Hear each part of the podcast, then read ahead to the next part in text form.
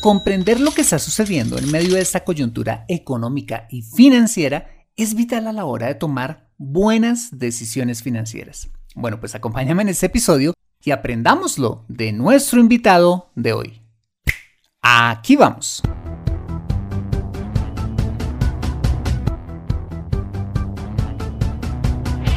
Bienvenido a Consejo Financiero, el podcast de finanzas personales donde aprenderás a manejar inteligentemente tu dinero, salir de deudas, tomar buenas decisiones financieras y alcanzar una prosperidad sólida y duradera. Consejo Financiero son finanzas personales prácticas para gente como tú que desean transformar su futuro financiero. Bienvenido a bordo.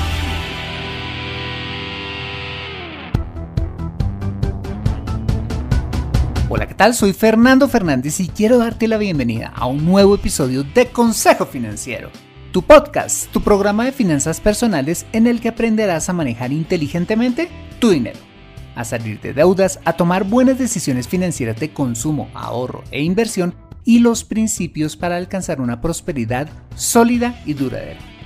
Tener educación financiera es un aspecto esencial para alcanzar tus objetivos de vida, pues aunque tu profesión o área de conocimiento no sean las finanzas, todo lo que hagas en la vida involucrará dinero, por lo que necesitarás saber administrarlo inteligentemente para tener éxito en todo lo que hagas.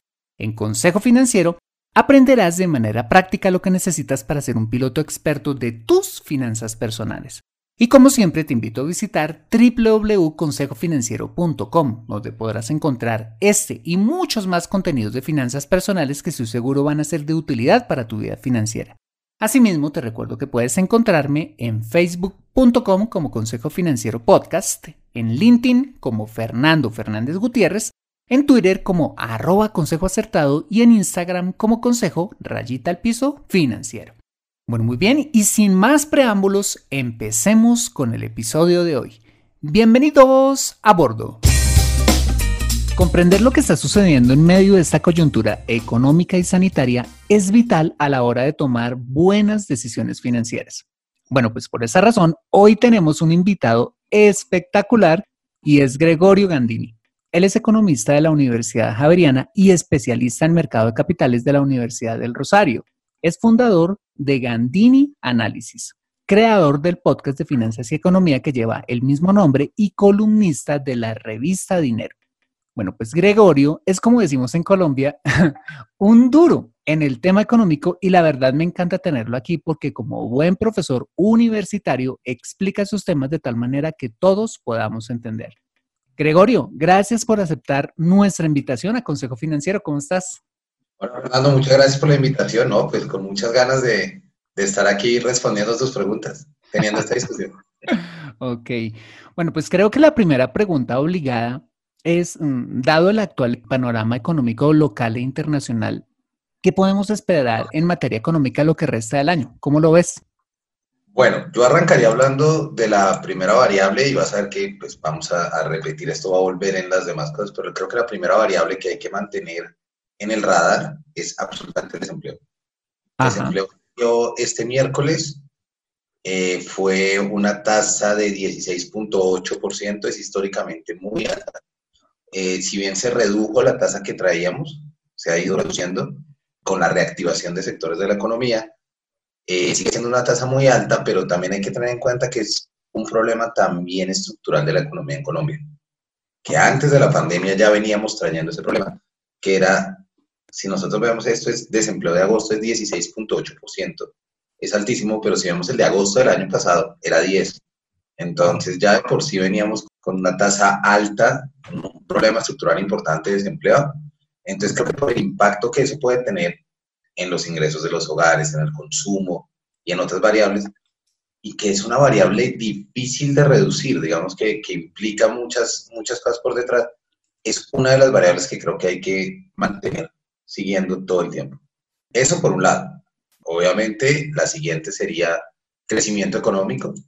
Crecimiento económico, pues, por supuesto, es, es la variable clave, se publica cada tres meses. el crecimiento económico se calcula como la variación del Producto Interno Bruto Entonces, estas tasas que damos son el PIB real, que se conoce, que es el quitando el efecto de los precios. Tuvo un crecimiento, pues, tuvo una contracción de menos 15.8 en el segundo trimestre y de acuerdo a las expectativas del Banco de la República está entre menos 6 y menos 10 para cierre de año y el Fondo Monetario Internacional menos, menos 8%. Digamos que eso nos pone, digamos, el Fondo Monetario Internacional arranca, cae en la mitad de la, de la expectativa del banco, entonces pues pensar en un menos 8 tiene, tiene sentido, es como la mitad de la expectativa, que igual sigue siendo menos que lo que tenemos ahora, claro, pues es un dato menos mal, pero sigue siendo una contracción de 8% en un año, que es la más grande que, que experimentaríamos en el país. Mm, o sea, podríamos decir que esta pandemia no es una excusa para los malos números que se están presentando a nivel económico, porque finalmente eh, ese es un tema más estructural que venía antes de. El, Lo menos, el tema de, desempleo, digamos que teníamos un, en términos de crecimiento estábamos teniendo un, buen ritmo que no era lo suficiente tampoco para reducir la tasa de desempleo. Yo creo que sí hay dos partes en, en, en términos de analizar el desempleo ahora. Y es, claro, todos estamos pendientes de la pandemia y demás, pero eso es cultural, digamos, es un problema que pasó porque hubo que cerrar sectores económicos y demás, y pues eso generó desempleo. Eso fue coyuntural a la pandemia, pero tenemos otra parte que es estructural en el desempleo, y es que este gobierno ha tenido que lidiar con un desempleo altísimo. Pues no solo este, realmente muchos gobiernos anteriores. Eh, han habido diferentes niveles, pero hemos tenido muchas veces recientemente, antes de la pandemia, cifras de dos dígitos de desempleo. Lo que te estaba diciendo, agosto del año anterior fue 10, 10.8, 10. No estoy seguro del punto qué, pero fue, fue por lo menos 10. Entonces, em, digamos que esto hay que tenerlo en cuenta y es, hay un problema estructural. Puede que, y lo que yo espero que suceda, precisamente voy a escribir sobre desempleo ahora que terminemos el, ahora que terminamos la entrevista me pongo ya a escribir sobre eso, pero pues digamos que de mis expectativas es, es ver cómo todo este esfuerzo fiscal que el gobierno está haciendo de políticas y demás, a la luz de la cuarentena, nos lleve pues a mm, generar mucho más empleo, es decir, que pronto podamos salir más fortalecidos eventualmente porque hay una política mucho, digamos, hay muchos más recursos invertidos por efecto de la coyuntura de lo que, de lo que venía manejando. Entonces, puede ser que, que eso nos, nos, muestre, nos muestre algo interesante en el momento, pero por ahora el cierre de 2020 se ve complejo, muy complejo en términos de crecimiento. ¿Y cómo es el dólar? Siempre todo el mundo se pregunta del dólar, el dólar sube, baja, ¿cómo lo ves?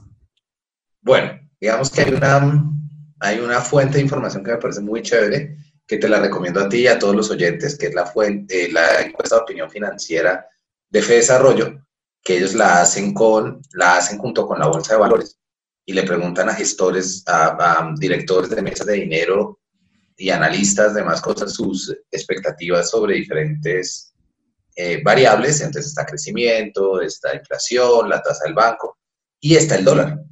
Ellos en la encuesta tienen un dólar de 3.700. Ok para cierre de 2020. Mm. Digamos que el dólar hay que analizar todas estas expectativas con mucho cuidado, o sea, con dos pincitas, porque pues es, es muy volátil. Entonces, esto de 3.700 a mí me parece que es una cifra que tiene sentido. Pero si nos damos cuenta lo que ha sido el cierre de septiembre, que yo hacía el podcast hace, hace el, el martes de la semana anterior, pues realmente el cierre de septiembre ha sido un cierre muy volátil para la tasa de cambio. Ahorita estamos en niveles de 3.000 840 más o menos. Ya te miro, miro rápidamente para darte la cifra que estamos hablando de niveles por encima de 3.800 que subió en 15 días. Así. Exactamente. Ya está corrigiendo algo. Entonces hay que tener en cuenta cuando uno analiza el dólar que está sujeto a variables locales y a variables externas. Para mí el dólar en Colombia se mueve, mira, 3.845 cerró ayer. wow. Entonces, digamos que cuando vemos el dólar hay que verlo con mucho cuidado en términos de entender que hay muchas fuerzas que lo afectan, tanto internas como externas, porque el dólar es nuestro canal con el mundo. Es el mercado financiero en Colombia que más se conecta al mundo. Entonces, lo que pase afuera depende de lo que pase adentro. Ahora que entró el coronavirus, Vamos a ver qué sucede. ¿Viste? Salió la noticia esta mañana. Trump dio, para coronavirus. Mira que tuvimos debate, tuvimos debate el martes, entonces esto cambia todo el esquema de cómo va a ser. Esta, esta elección va a ser una vaina completamente surreal en Estados Unidos. Va, a ser una cosa rarísima. Y entonces, hoy salió, ahorita a las 6 de la mañana salió una noticia que Trump dio positivo para coronavirus. Entonces, eso, vamos a ver cómo abre el dólar hoy, por ejemplo. Hoy que es viernes que estamos grabando, estamos grabando acá el podcast. Ah, vamos a ver cómo abre, porque la noticia la vi, salió a las 6 de la mañana. Están replanteando todo el esquema de, de campaña. No va a poder ir al siguiente, o sea, no, no va a haber el siguiente debate, porque ¿cómo? Ajá. No sé si sale ahí en la, en la en, la, en, el debate o de pronto lo van a hacer virtual. Bueno, no sabemos. Fíjate, toda la incertidumbre de afuera se conjuga con efectos adentro. Y entonces el dólar por eso es tan volátil. Entonces hablamos de toda la incertidumbre que hay afuera, todo lo que tiene el coronavirus, todo el, el apetito de riesgo, más las dos fuerzas internas aquí que manejan el dólar son, pues hay muchas más, pero dos que podemos sacar muy claramente es el petróleo, el precio del crudo, porque es una exportación en la que estamos muy concentrados, entonces eso maneja mucho los flujos de entrada de dólares, dependiendo si hay, si el petróleo está alto, pues entran más dólares, baja la tasa, si el petróleo está bajo, entran menos dólares por los mismos barriles y eso afecta la tasa también, la sube, pero es un efecto estructural porque estamos muy, muy concentrados en petróleo. De acuerdo. Entonces, pues, el alto nivel de concentración de las exportaciones hace que seamos muy dependientes de esto. Segundo, eh, los inversionistas extranjeros, pero de portafolio. Ellos pueden estar en la oferta o en la demanda de dólares en el mercado dependiendo si quieren entrar o salir, pero son inversionistas que entran, compran títulos, luego los venden, luego salen. Nosotros tenemos una parte importante de inversionistas extranjeros, los dueños de los TES, 24% de los TES en Colombia están en fondos internacionales, más o menos. Entonces, eso es un, eso es un, porcentaje importante. Entonces, digamos que estas fuerzas y también la percepción de los inversionistas extranjeros, no solo frente a Colombia, sino a todos los emergentes, y en estos momentos que tanta incertidumbre, pues se ha hecho más volátil todavía. Entonces, pues eso, eso me parece que hay que, cuando pensemos, a mí ese 3.700 me parece que es, vale la pena, pero lo que les digo, hagan el seguimiento mensual a la encuesta porque esto va cambiando todo el tiempo a medida que van pasando nuevas cosas, el, el ajuste de cómo vamos a cerrar el año se puede ir modificando. Ok, o sea, eso significa que entonces tenemos que estar muy pendientes, uno, de las variables externas, entre muchas, pero quizás la más importante en este momento sería las elecciones en Estados Unidos, y las internas, el petróleo y el flujo de inversionistas de portafolio o los que invierten en TES, en acciones, en el mercado de valores de Colombia. Exactamente. Eso básicamente es lo que va a, digamos, a ser definitivo en este momento para la, valoración de dólar. Sí, obviamente también diría yo que los casos en Europa particularmente que se está ya mencionando mucho de la segunda ola del COVID, mm. entonces eso, eso puede afectar el asunto. Pero sí, yo diría que el ruido más grande viene ahorita de las elecciones y pues mira lo que te acabo de decir. Eso es... sí, eso, eso parece una novela. Ah, y hablando precisamente de las elecciones en Estados Unidos, ¿qué nos conviene más a nosotros desde el punto de vista económico? ¿Que gane Trump o que gane Biden? ¿Qué opinas? digamos que desde el punto de vista local, local, local, no sabría decirte a ciencia cierta, así cerrado, cuál de los dos, porque hay unos planes y unas cosas que se han iniciado con Trump aquí en Colombia. Pero lo que creo es que desde el punto de vista de comercio internacional, Biden tiene una postura un poco menos confrontacional que Trump. Es que Trump llegó y de una vez empezó con China, toda esta guerra de tarifas, entonces es, será muy interesante ver qué va a pasar ahora. Por ejemplo, cual, cualquier presidente que, que aterrice, si aterriza Biden, primero tiene que pararle muchas bolas a mucho problema en su casa. De acuerdo. Yo no lo que haría es que limpien la casa, organicen todo.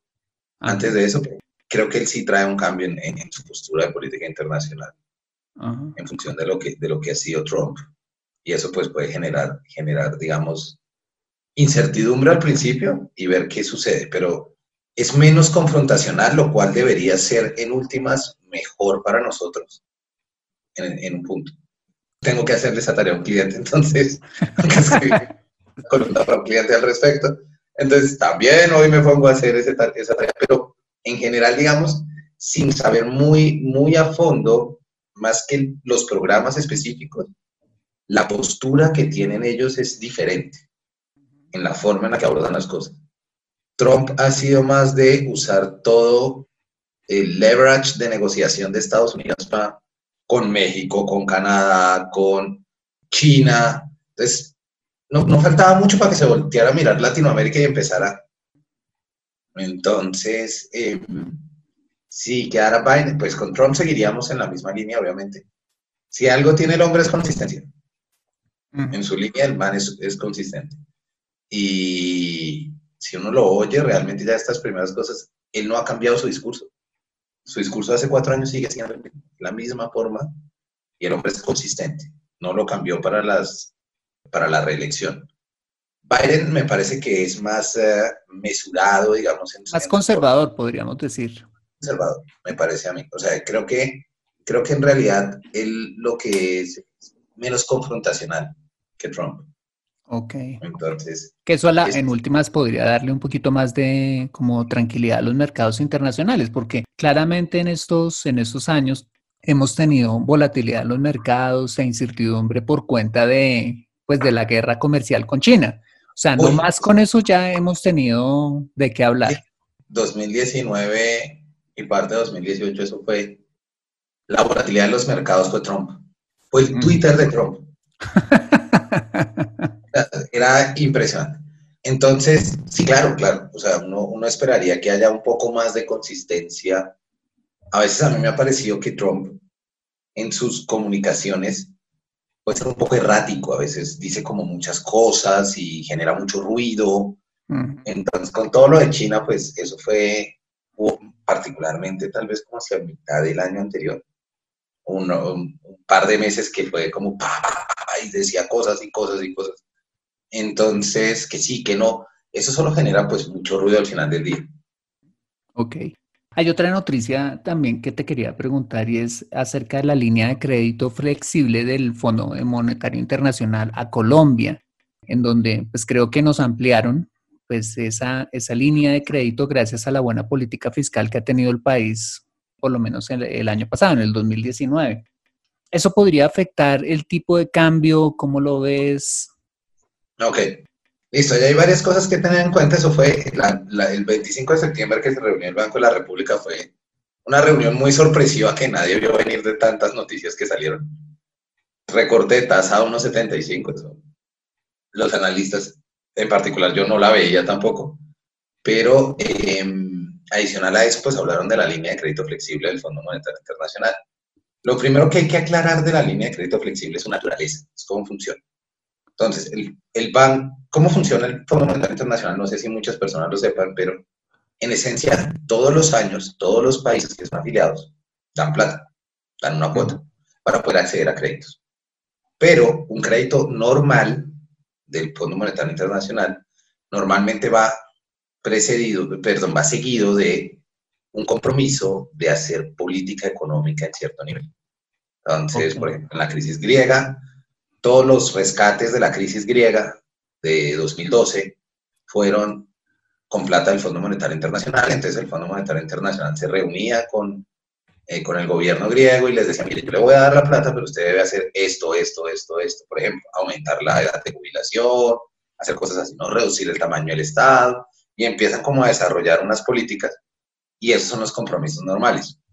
Lo chévere de la línea de crédito flexible es que, tal como tú decías ahorita, cuando, y no la tienen muchos países del mundo, para que sepan, o sea, digamos, es importante entender cómo nos ven por fuera en términos de política fiscal y macroeconómica.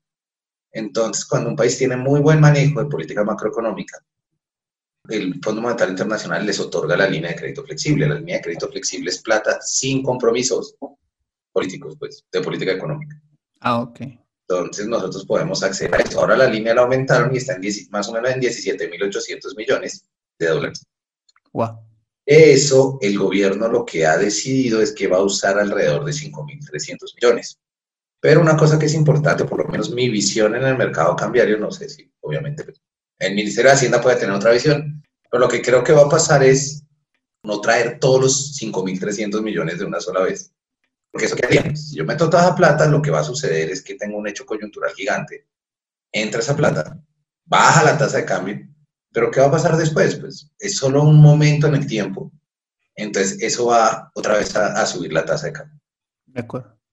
Porque las fuerzas estructurales por detrás siguen siendo las mismas. Esto fue una cosa coyuntural.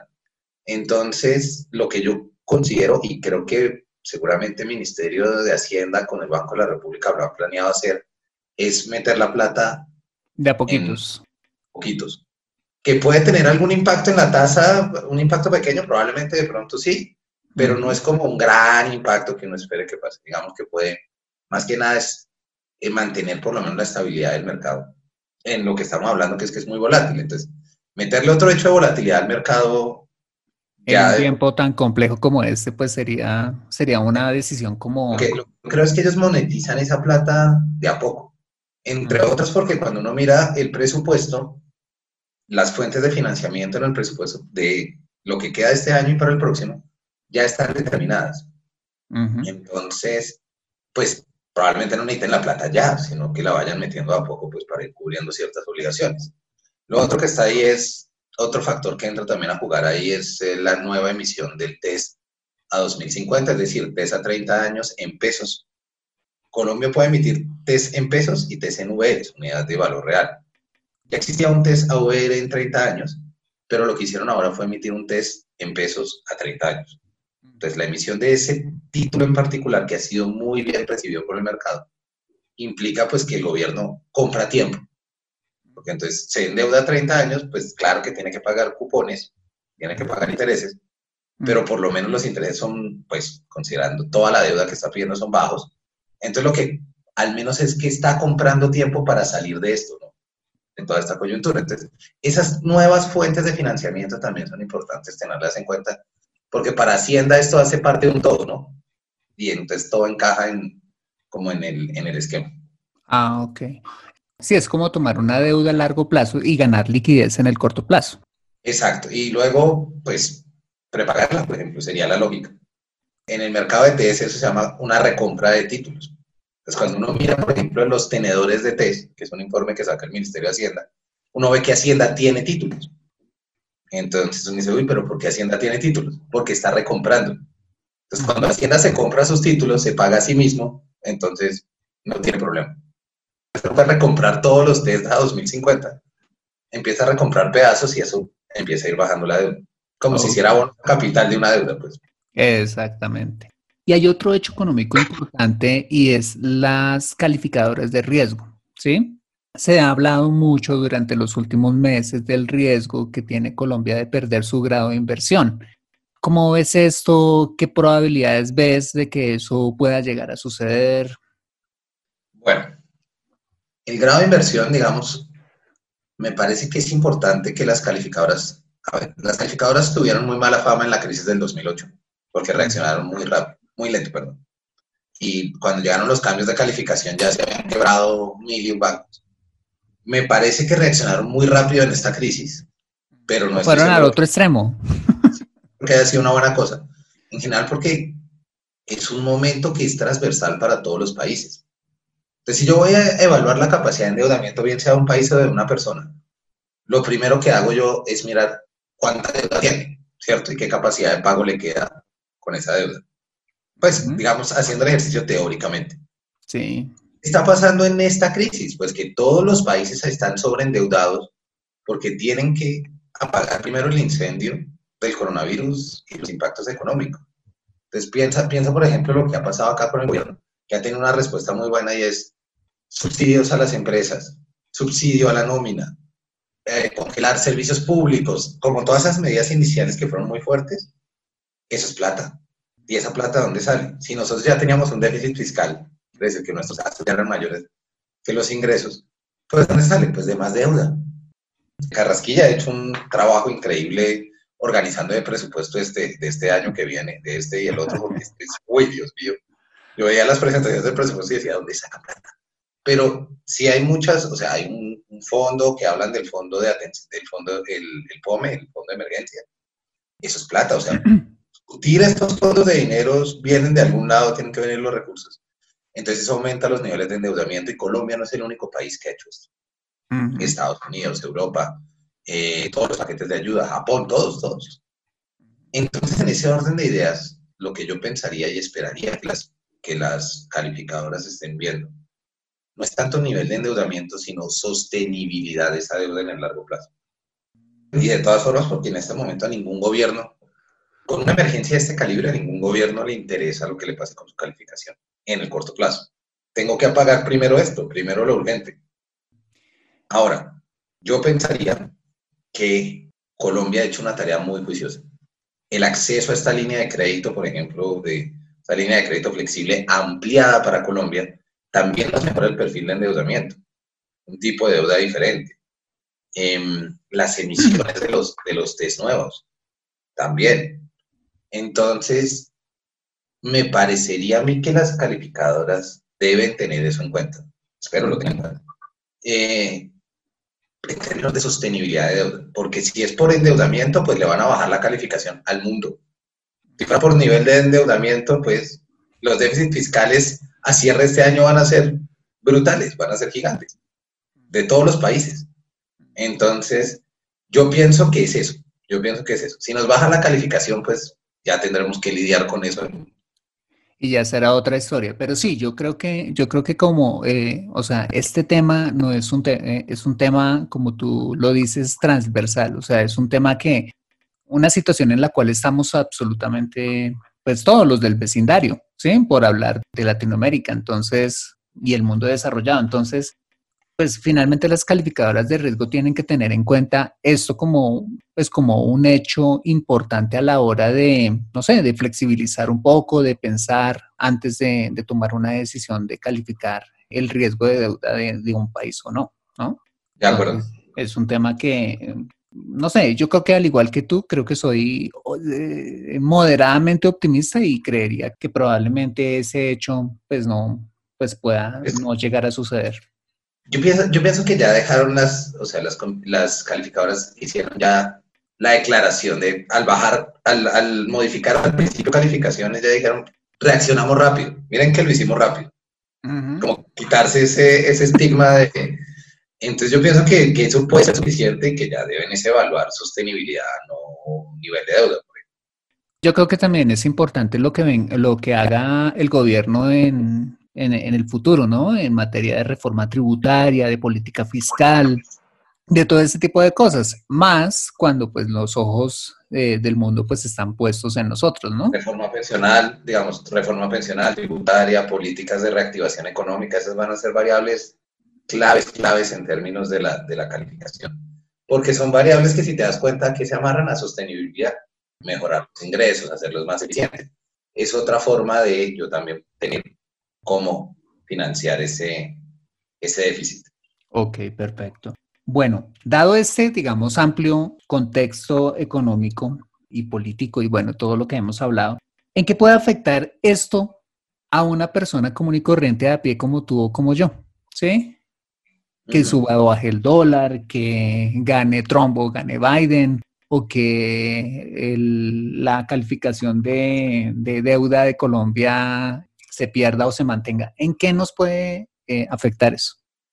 Ok, digamos que hay, hay, hay varios niveles que hay que ver. Yo diría que lo primero que hay que hablar es el desempleo, porque pues por lógica es el que está teniendo un impacto muy, muy grande. Lo que más directamente nos afecta. Sí, de, de acuerdo. O sea, los niveles de, de, ingresos de los hogares caen, eso hace que caiga la demanda, esas caídas en la demanda pues hace, hace que, que las empresas también empiecen a tener problemas en sus ingresos y así sucesivamente. Entonces, el desempleo es la variable que sigo diciendo es crucial de hacerle seguimiento. Pero también creo que hay que mirar, por ejemplo, bueno, el tema del dólar. Todo el mundo sigue el dólar, pero ¿a cuántos nos afecta en realidad? Pues hay ahí un cuento y es, bueno, ¿usted tiene deudas en dólares? Entonces, no, no tengo deudas en dólares. Ah, compra cosas en Amazon en Estados Unidos con la tarjeta de crédito. Sí. Ah, entonces sí tiene deudas en dólares. Entonces sí me afecta. Solo por poner un ejemplito así todo chiquito.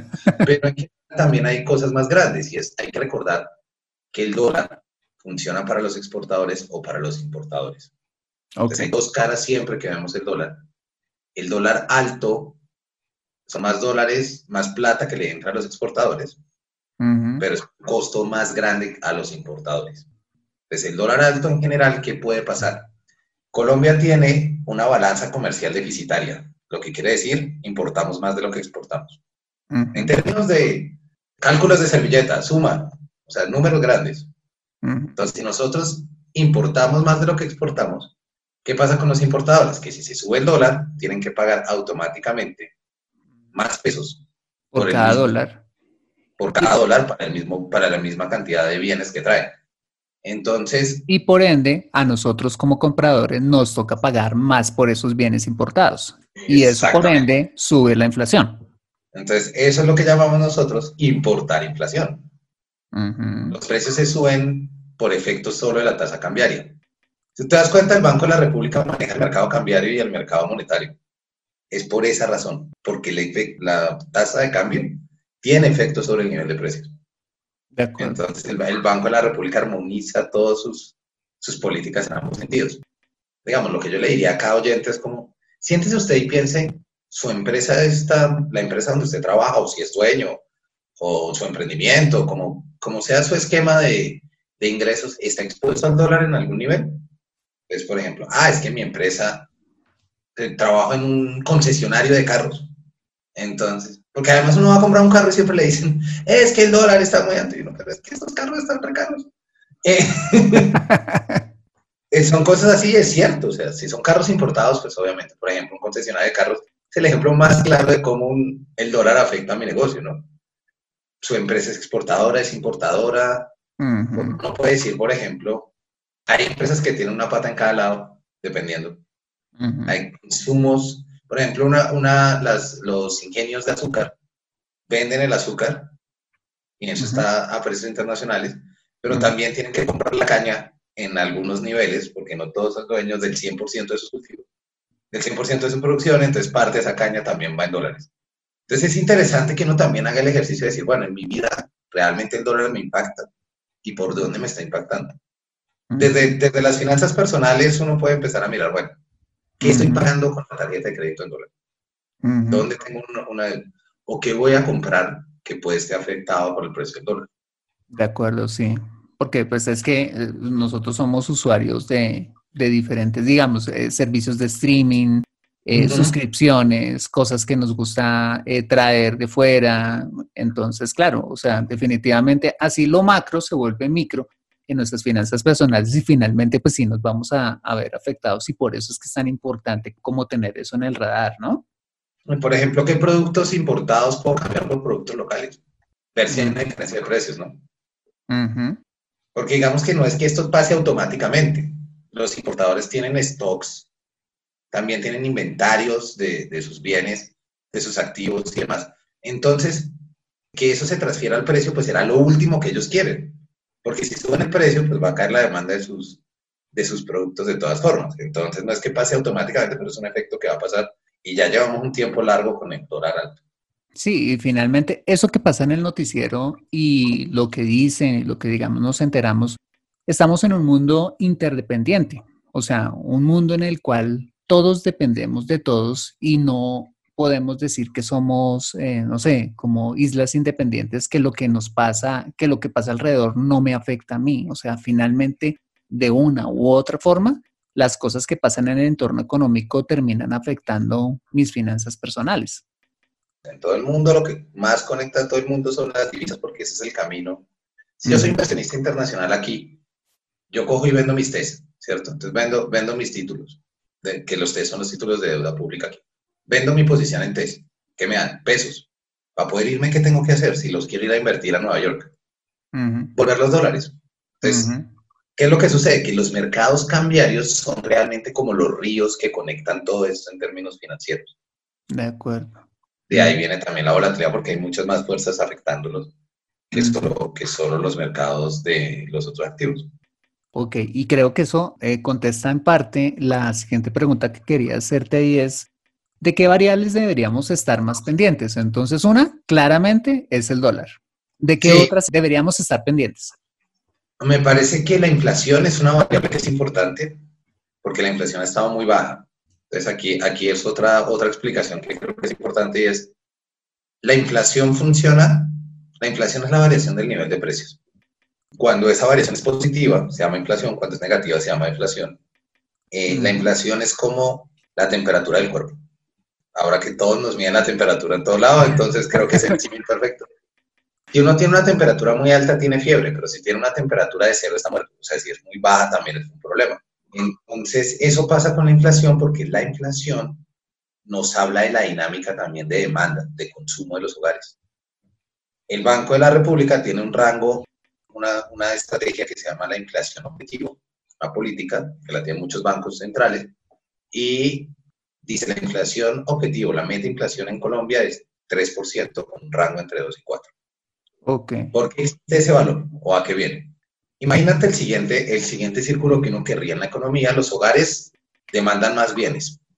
Esos bienes, las empresas, pues como suben los precios de esos bienes que demandan más los hogares, las empresas se sienten incentivadas a producir más y una vez empiezan a producir más, contratan más empleados y aumentan los ingresos de los hogares y eso vuelve otra vez a subir los precios y así sucesivamente. De acuerdo. ¿Qué pasa en este escenario ideal? Que los precios suben más rápido que una empresa decida contratar más gente. son, son, dos decisiones que pasan en diferentes momentos del tiempo. Pero los bancos centrales o el esquema de inflación objetivo lo que busca es, en esencia, decir cuál sería ese nivel de inflación ideal para que se genere este ritmo. De lo que el Banco de la República dice es, si estamos en 3%, vamos a generar este ciclo. Sostenido, 3% sostenido en el tiempo. Entonces, con ese, con ese crecimiento de precios, las empresas eventualmente van a aumentar su producción y eventualmente van a pedir más factores de producción, lo que necesitan, por ejemplo, serían empleados y tal, tal, tal. Eh, el rango del Banco de la República es 3%, que está entre 2 y 4. En este momento la inflación está en 1... 1,88. No sé porque quiero decir la cifra exacta, pero en esencia, lo que te estoy diciendo es que llevamos dos meses en que la inflación en la tasa de 12 meses, que es sobre la que se mide la meta, está por debajo del rango meta del Banco de la República, está por debajo del 2%. Ok. Eso, que habla, eso habla de una debilidad en la demanda. Cuando empezó a bajar la inflación, la primera razón lógica era, bueno, el gobierno congeló algunas tarifas, entonces los precios no cambiaron de un mes a otro, y eso está bien, pero eso fueron de choque de un momento en el tiempo. En cambio ahora, lo que tenemos es 1,88 está la inflación ahorita. Que quería tener la cifra exacta. Entonces, lo que está sucediendo es que desde hace dos meses que estamos debajo del rango, no hay medidas coyunturales que, no, que se detuvieron todo. Ya empiezas a mostrar que los hogares están consumiendo menos. Y si nosotros vemos los datos de crecimiento del último trimestre, hay una cadena de consumo de los hogares y es apenas lógico. Ahora, se ha bajado el desempleo, pero con 16%, pues la gente deja de consumir. Los hogares tienen que de consumir porque les deja de entrar plata. No, pues obviamente seguirán consumiendo los bienes básicos, pero, pero eso tiene impacto. Entonces, seguir de cerca ese nivel de, los, de, la, de la inflación me parece que también es importante porque además es un dato mensual, se publica todos los cinco. El DANE lo publica el día 5 de cada mes. Yo petróleo relampagué entonces, entonces, pues ese dato me parece que es importante, inflación, el dato de desempleo, obviamente que también sale mensual, y el dato del el dólar sería yo creo que tres datos así chéveres por seguir. Ah, bueno, y el de crecimiento económico, ¿no? Sí, pero es que crecimiento económico, bueno, sale cada tres meses, entonces es un poco más, pero por supuesto hay que seguir el, de, el, de, el del PIB. Ok, perfecto. El DANE, tiene, el DANE tiene un indicador que se llama el índice de crecimiento de la economía, que, que es una variable es decir, trata de simular el comportamiento del crecimiento y ese lo publica mensual. Entonces se ha vuelto bastante repelente. Ok, perfecto. Ah, bueno, en medio de tantas fake news, pues, ¿qué fuentes entonces nos recomendarías acudir para poder consultar esas, esta información o esas variables de las que estamos hablando? Bueno, en general de base para los datos económicos, el DANE y el Banco de la República para también como... Ir a la fija ir a la fija a las fuentes oficiales. Eso sí es la mejor forma, la mejor cura del fake news es ir a las fuentes, realmente, porque el fake news es puro run run. Entonces hay que mirar muy bien eso. Otra cosa que yo recomendaría mucho es, aquí hay tres periódicos, pues tres medios que me parece hacen la tarea con mucho juicio, que son Dinero, La República y Portafolio, digamos, de temas como económicos y financieros. Entonces, yo sé que puedo decir dinero un poco sesgado porque soy columnista, pero en general, de que esos medios hacen, bueno, en la República también me preguntan, pero la verdad es que me parece que hacen la tarea con juicio. Sesgo aparte, eh, me parece que, hacen la tarea con juicio y que están muy enterados como para estar en, en, en, la jugada. Las entidades, digamos, grandes del sector, que publican mucho contenido, Scandia mueve mucho, también todos los bancos, comisionistas y además que tienen sus áreas de estudios económicos, muchos, es, muchos de esos estudios, o en general casi todos esos estudios los hacen públicos. Entonces uno puede hacerlo de diferentes formas, puede acceder de diferentes formas. Una es amarrarme a un mailing list y que por correo me lleguen los informes. Mm. Es chévere. En ese, en ese sentido, por ejemplo, hay informes muy buenos de Casa de Bolsa, Corfi Colombiana, uh, Valores Bancolombia, por nombrar algunos, corredores de la vivienda, pues hay, hay muchos que están disponibles que se pueden mirar, porque es parte, eh, yo he notado, y es muy chévere, es parte como del mercadeo de todas estas empresas dedicadas como a esto, y es mostrar contenido de calidad para también atraer gente. Y pues se vuelve una herramienta muy útil para uno porque uno los tiene ahí, y, son, y es gente que hace la tarea. Un Twitter, pero bien administrado, ese siempre es el disclaimer, se lo digo mucho a mis alumnos. Twitter es la red más rápida aquí y en el mundo para, digamos que cada red tiene su... Twitter es inmediatez. Claro, y por ejemplo, en términos de, mm, profesiones, por decir algo, como de temas, política, economía y finanzas, se mueven mucho por eso y por LinkedIn, pero Twitter es lo que tú dices, es inmediatez. Entonces, mm. muchas comisionistas tienen cuentas en, tanto en LinkedIn como en, en Twitter y en Twitter mueven mucho sus informes también. Es otra forma de llegar a los informes, buscar las cuentas oficiales.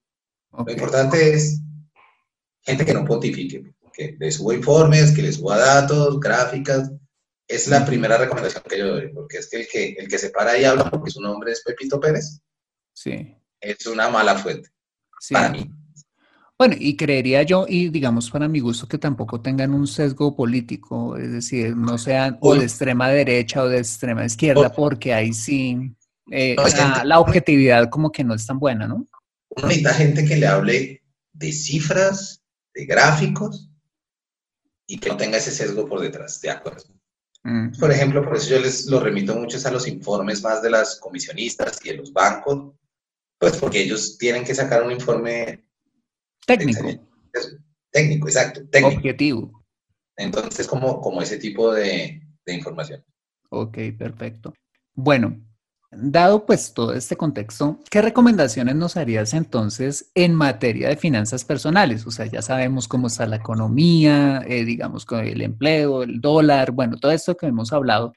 ¿Qué recomendaciones crees que es importante pasar de la macroeconomía a la microeconomía, hablando ya de las finanzas personales? ¿Qué recomendaciones crees que son valiosas a la hora de manejar nuestro dinero, en especial en este tiempo de coyuntura? Bueno, que como ya hemos visto, lo que viene es incertidumbre. Y ya sabemos que los datos económicos no pintan bien. Entonces, lo primero que yo haría es, yo hablaría de gastos. Creo que voy a hablar de gastos y deuda. Entonces, gastos, lo que yo diría son dos cosas. La primera es, no hagan gastos innecesarios con este nivel de contracción económica y con lo que viene, con este nivel de desempleo, nadie tiene el trabajo seguro. Y hay que partir de eso de, uno puede ser genial, puede ser excelente en lo que hace, sea lo que sea. Nada nos garantiza, normalmente nada se lo garantiza a uno en el futuro, pero ahora la incertidumbre es aún mayor. Entonces, a la luz de eso, partiendo de esa base van mis recomendaciones. La primera es no gastar en exceso no, hacer, compras innecesarias. Exactamente, no hacer compras innecesarias. Y adicional a eso, también vale la pena hacer una auditoría de los propios gastos que uno tiene y revisar qué gastos tiene que mantener y qué gastos no. Hay un término que ahora ha sonado muchísimo con todos estos, con todo el momento coyuntural y se llama la economía de guerra. Economía de guerra es hagan un presupuesto con lo que necesitan. Con lo estrictamente necesario. Entonces, haga su propia economía de guerra, haga su presupuesto de guerra. Bueno, pero ¿y qué hacemos? ¿Qué, qué debería hacer la audiencia? Aunque, bueno, yo se los he dicho, pero qué chévere que alguien eh, que, que venga a la casa y se los diga también. ¿Qué debería hacer ese, ese oyente que escucha este podcast y, y dice, pero Fernando, eh, Gregorio, es que en este momento las ofertas en los almacenes, en las tiendas, digamos en el mercado de electrónicos está súper barato, están haciendo unos descuentos, unas ofertas espectaculares. ¿Qué le diríamos a esa gente? Por ejemplo, necesita esto para producir algo. Necesita de verdad ese bien. Por ejemplo, si le dicen, no, el, el, televisor ya no vale, el televisor de 45 pulgadas ya ahora no vale 2 millones, sino un millón y medio. Me dicen, ah, no, me ahorré 500, no, te gastaste un millón y medio. Eso es lo que no, a veces uno cae víctima de esas cosas, pero también es pensar un poco en lo que de verdad necesito. Tengo que trabajar en casa y mi portátil era una basura porque, porque trabajaba siempre en el computador de la oficina y era una maravilla y ahora tengo que trabajar en casa y necesito un mejor computador. Eso tiene sentido. De acuerdo. Pero, pero comprar el home theater de 45 pulgadas más el PlayStation 5. Porque están baratos, no tiene sentido. Porque están baratos. Pues puede ser que para uno diga, listo, lo necesito. Bueno, sí, sí lo necesita. Pero el punto es como, hay que, ahí vuelvo a lo de la economía de guerra. Mm. ¿Qué necesita uno para producir y para sobrevivir? Claro, porque es que probablemente ese millón y medio que tú decías nos gastamos en el televisor, probablemente me va a hacer falta en el futuro. No sabemos. Exactamente. Entonces, digamos que lo que yo creo es concentrarse en decir qué cosas necesito. Necesito en este nuevo esquema, muchos, muchos están ahora en, esquemas de home office. Entonces, eso cambia todas las dinámicas, necesito un mejor computador mis hijos no pueden ir al colegio y teníamos un solo portátil en la casa, bueno, de pronto sí uno necesita comprar otro para, para los niños, en términos de que lo necesitan para estudiar o cualquier cosa, ¿sí me entiendes? Pero el punto es, ¿cuál es la necesidad específica que estoy cubriendo con esta compra si la voy a hacer? De acuerdo. Porque en ese caso sí, si, si, es una necesidad específica y si es algo que necesito y hay una oferta buenísima, pues listo, porque igual te iba a tocar gastar esa plata en algún nivel. hay, hay, miles de cosas que son necesidades autoimpuestas. Yo creo que lo primero que uno debería quitarse de la cabeza es el me lo merezco. No hay tres palabras más peligrosas para las finanzas personales desde mi punto de vista. No, yo sí eso. Y es, me lo merezco. Trabajo mucho y me lo merezco. Sí. Uno, uno, uno se merece vivir tranquilo sin deudas. Eso es lo que uno se debería merecer. Exactamente, sí. O sea, uno no debe ser indulgente y menos a la hora de administrar el dinero. Y menos en una época como esta. Yo soy revíctima, yo soy revíctima de eso. O sea, a mí el me lo merezco es como, bueno, ahorita ya no, pero era el hombre de restaurante, entonces me merezco ir a este restaurante y ¡ah, que la gente! Como Entonces, eso me, eso me trajo a mí, eso me trajo a mí realmente problemas financieros. Yo tuve que sentarme nos sentamos con mi esposa a reorganizar todo y, de estos de enseñanzas en carne, en carne propia, y el me lo merezco, no, me parece que no hay tres palabras más peligrosas para las finanzas personales que me lo merezco.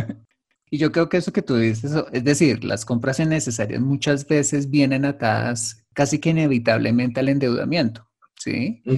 Que creo que sería algo en lo cual también deberíamos tener eh, mucho cuidado en, en este momento, no solamente en comprar, no comprar lo innecesario, sino también evitar el endeudamiento. Que Era la otra parte de la, que, de la que te iba a hablar y es, primero, no se gaste su plata comprando cosas innecesarias y por favor no se endeude. Revisar las deudas, mirar, por ejemplo, el esquema de deudas que uno tiene, qué tan sostenible es, qué está pasando, qué pasaría si yo mañana me quedo sin trabajo. Ese es un ejercicio que es muy, muy bueno y es el escenario de estrés. ¿Qué pasa si mañana me quedo sin trabajo? si este fuera mi último sueldo. Sin liquidación, sin nada, o sea, ¡pum! ¿Qué pasaría? Entonces, ahí hay que mirar dos cosas que son importantes y es, ya revisando los gastos, revisar el esquema de deudas. ¿Qué deudas tengo? ¿Cómo los puedo? Siempre hay cosas que son interesantes en términos de, de buscar formas donde eh, reestructurar la deuda de uno. De acuerdo. Entonces, y los bancos en este momento están en unas posiciones en las que prefieren negociar mucho para no tener deudores castigados. En ese momento coyuntural a un banco no le conviene eso. Obviamente medías las cosas y bien evaluado todo, también, porque la letra chiquita hay que tener cuidado, pero también evaluar qué pasa con mis deudas. Y por último, diría, importantísimo, crear un fondo de emergencia. Como ese millón y medio que iba a gastar en el, en el televisor de 45 pulgadas, ¿por qué no lo guardan en un fondo de emergencia? ¿Por qué no tener una buena plata para decir, bueno, ¿cuánto es mi economía de guerra? Entonces, digamos que yo al mes vivo, mi casa vive con, no sé, 4 millones de pesos. Ya, sí, quitándole todo, todo, todo, toda la grasa al asunto y ganando. Tenga por lo menos dos meses guardados en su fondo o algo así. Que usted, como, bueno, si me quedo sin sueldo hoy, ¿qué pasa? Mm, de acuerdo, eh, me parece espectacular lo que tú dices del fondo de emergencia porque realmente no necesitamos una tarjeta de crédito para enfrentar, digamos, eh, coyunturas eh, económicas, sino lo que realmente necesitamos es un colchón financiero del cual podamos sacar tranquilamente y poder afrontar esa situación inesperada sin tener que responder por una, por una deuda después. Entonces, creo que si hay algo que eh, en esta pandemia a todos nos ha quedado claro, es que tener un fondo de emergencia es vital para tener tranquilidad y que, digamos, una catástrofe económica se convierta, pues, no en una catástrofe económica, sino en un inconveniente financiero que pude afrontar con un buen fondo de emergencia. Digamos que yo con las tarjetas de crédito, bueno, ya te conté que eh, tuve una experiencia traumática con ellas pero en general me volví muy cuidadoso en eso y hay una pregunta que yo siempre les hago a mis, a mis alumnos, en especial a los de, los de posgrado, y les digo, bueno, ustedes saben que la, que la tarjeta de crédito es una deuda. Sí. Bueno, les digo, ustedes probablemente tienen otras deudas, su casa, a veces uno tiene la deuda para el apartamento, para la casa o el carro, ¿cierto? Entonces uno sabe todas esas deudas. Cuando uno pidió una deuda, un préstamo para un carro, uno sabe qué tasa pidió, ¿cierto? Porque uno la dio clarita, uno hizo, fue y le hicieron una simulación con esa tasa y le dije, o pues más o menos.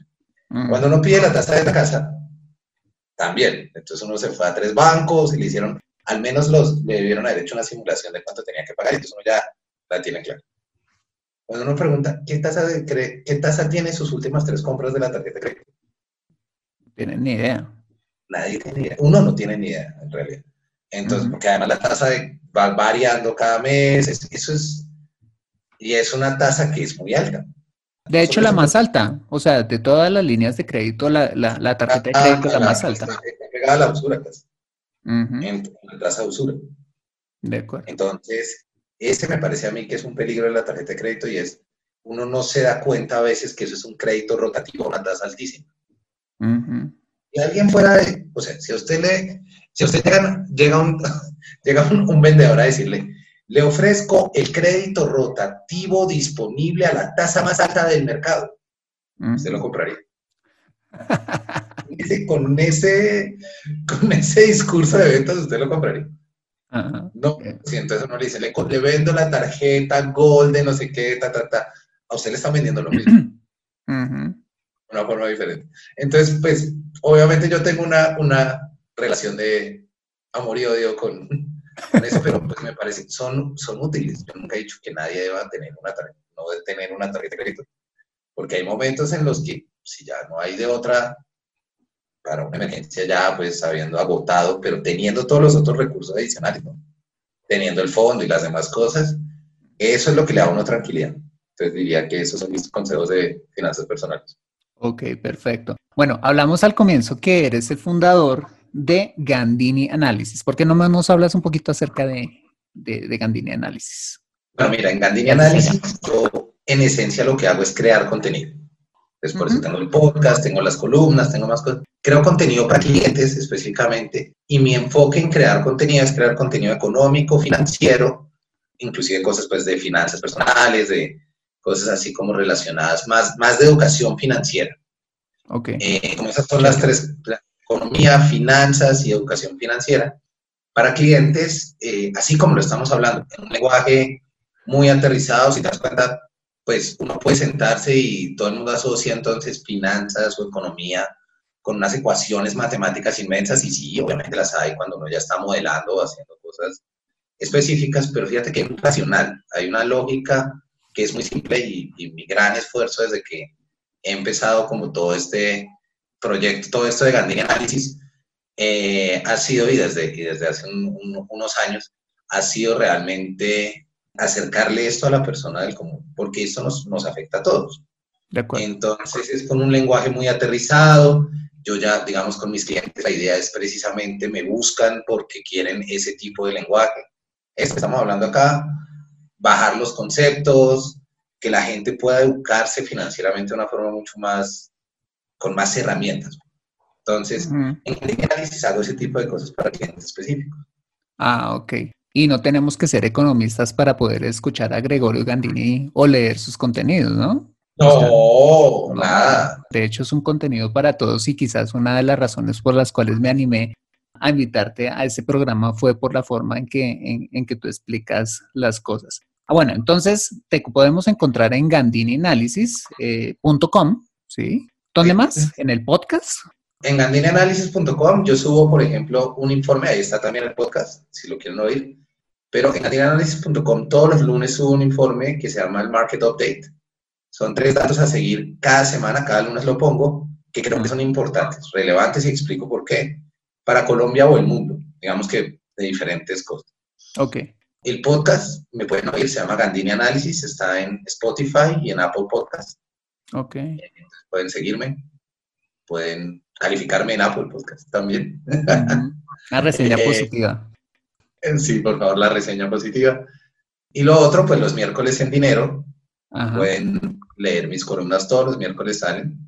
Desempleo va a salir este miércoles precisamente, porque tú subes este lunes, ¿no? Este, este está el, podcast. Ajá, el lunes, entonces pues para seguir con la discusión, el miércoles sale el análisis del dato de desempleo, para seguir con, con eso.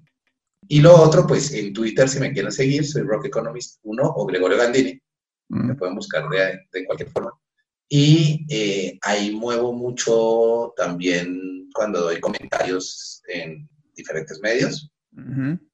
Y cuando tengo cosas de clientes que son públicas, por ejemplo, que subieron en sus páginas, también muevo todo ese contenido, pues lo que más me gusta es lo que te digo, mi cruzada es contenido para todo el mundo, contenido de calidad.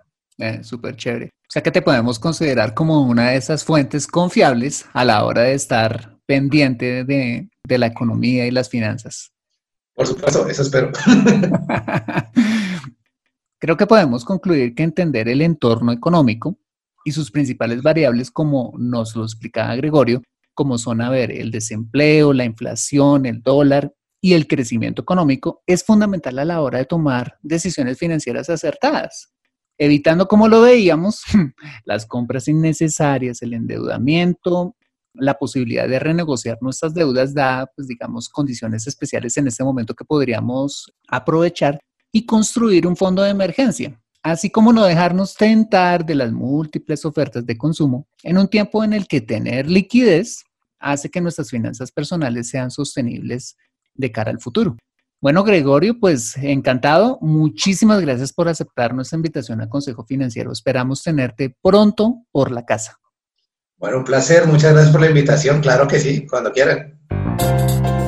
Adquiere educación financiera en Consejo Financiero. Bueno, muy bien, ese ha sido el episodio número 156 de Consejo Financiero. Si quieres contactar a Gregorio, Puedes hacerlo en su Twitter arroba rogueeconomist1 o escuchar su podcast de finanzas y economía Gandini Análisis. Y si te ha gustado este episodio, házmelo saber suscribiéndote al podcast y sobre todo escribiendo tu valioso comentario en torno a este programa. Y si escuchas este episodio desde un iPhone o un iPad, para mí sería súper valioso si me dejas tu opinión acerca del programa. Esto lo puedes hacer al entrar a Consejo Financiero a través de la aplicación podcast de tu dispositivo y bajar hasta calificaciones y reseñas y dejarme allí tu opinión dando clic en escribir reseña. Esto me ayudará, como sabes, un montón para posicionar aún más el programa y de esta manera poder llegar a muchas más personas. Como siempre, mil gracias por tu ayuda. Asimismo, te invito a compartir este episodio a través de tus redes sociales con tus contactos, familia o amigos a quienes consideres les sea útil este episodio para su vida financiera y personal. Bueno, muy bien, yo soy Fernando Fernández, tu asesor financiero y anfitrión de este programa. El sello de José Luis Calderón en la edición de este podcast. Muchas gracias por compartir tu tiempo conmigo, haciendo perecita en la mañana, sacando a tu mascota, conduciendo al trabajo, donde quiera que estés y recuerda.